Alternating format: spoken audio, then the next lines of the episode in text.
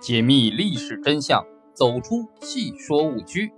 大家好，欢迎收听《正说唐朝二十一帝》，垂帘听政，天帝和天后的二圣政局。显庆五年以后，高宗因苦风楦头重，目不能视，朝廷上的一些事情就常交由武则天处理。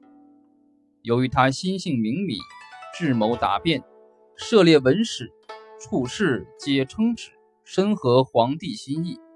高宗索性把国家政务委托于他，这样武则天逐步走出了后宫的圈子，开始插手国家政事。慢慢的，武则天的权力欲开始膨胀起来。起初，武则天处理事情还请示高宗，与他商议。后来就逐渐的自作主张，俨然成了至高无上的君王。高宗虽然性格懦弱，但并不糊涂。在这种情况下，就难免对皇后有些不满。不久就发生了一件告密事件，宦官王福胜告发皇后在宫中秘密引来方士郭行真，请巫蛊之术祈福。高宗闻之大发雷霆，一时冲动想把武则天废掉。武则天听说后，立即赶到高宗面前，口称冤枉，陈述原委。不知道武则天到底说了些什么，但高宗被她说的羞愧难当，便拉着武则天的手，好言相劝，又讨好似的说：“我怎么会想到废你呀？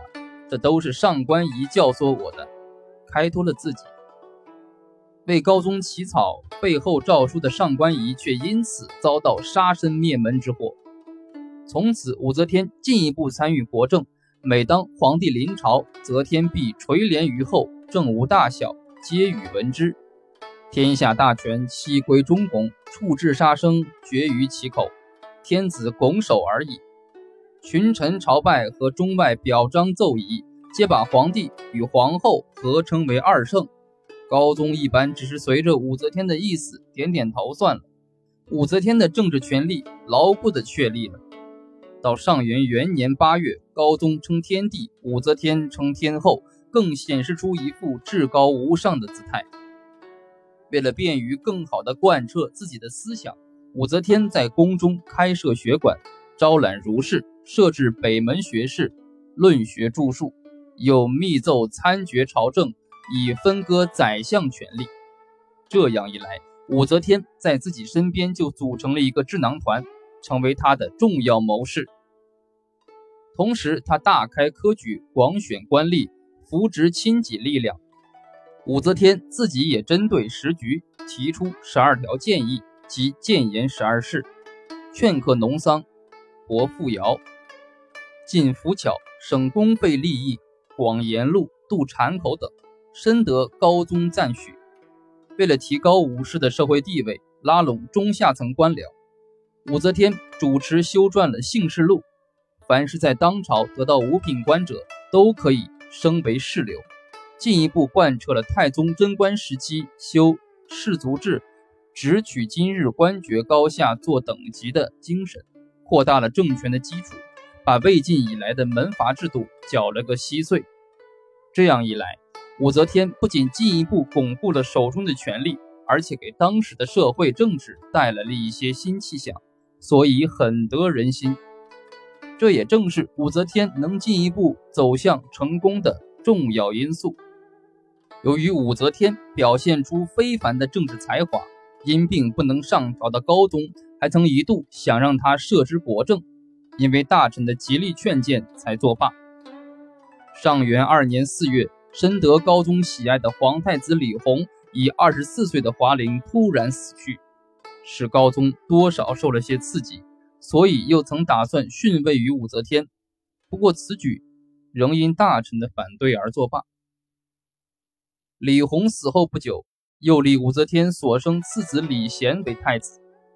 李贤自幼见识不凡，也很受父皇钟爱。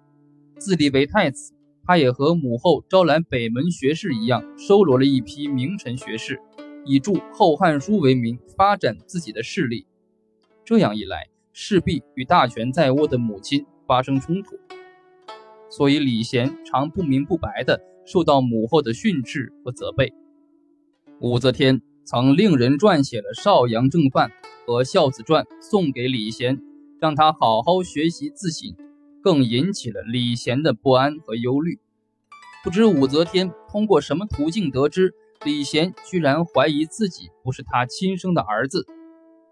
外面的人还传言，李贤实际是他的姨妈及武则天寡居的长子韩国夫人所生。这样一来，武则天又开始不能容忍李贤了，所以借口李贤宠进男色，私藏铠甲，将他贬为庶人，并从洛阳押回长安。事隔一天，武则天的三子李显被立为皇太子。弘道元年十二月，高宗在洛阳宫中驾崩，从此二圣时代结束了。武则天在政治上又开始了更大的经营。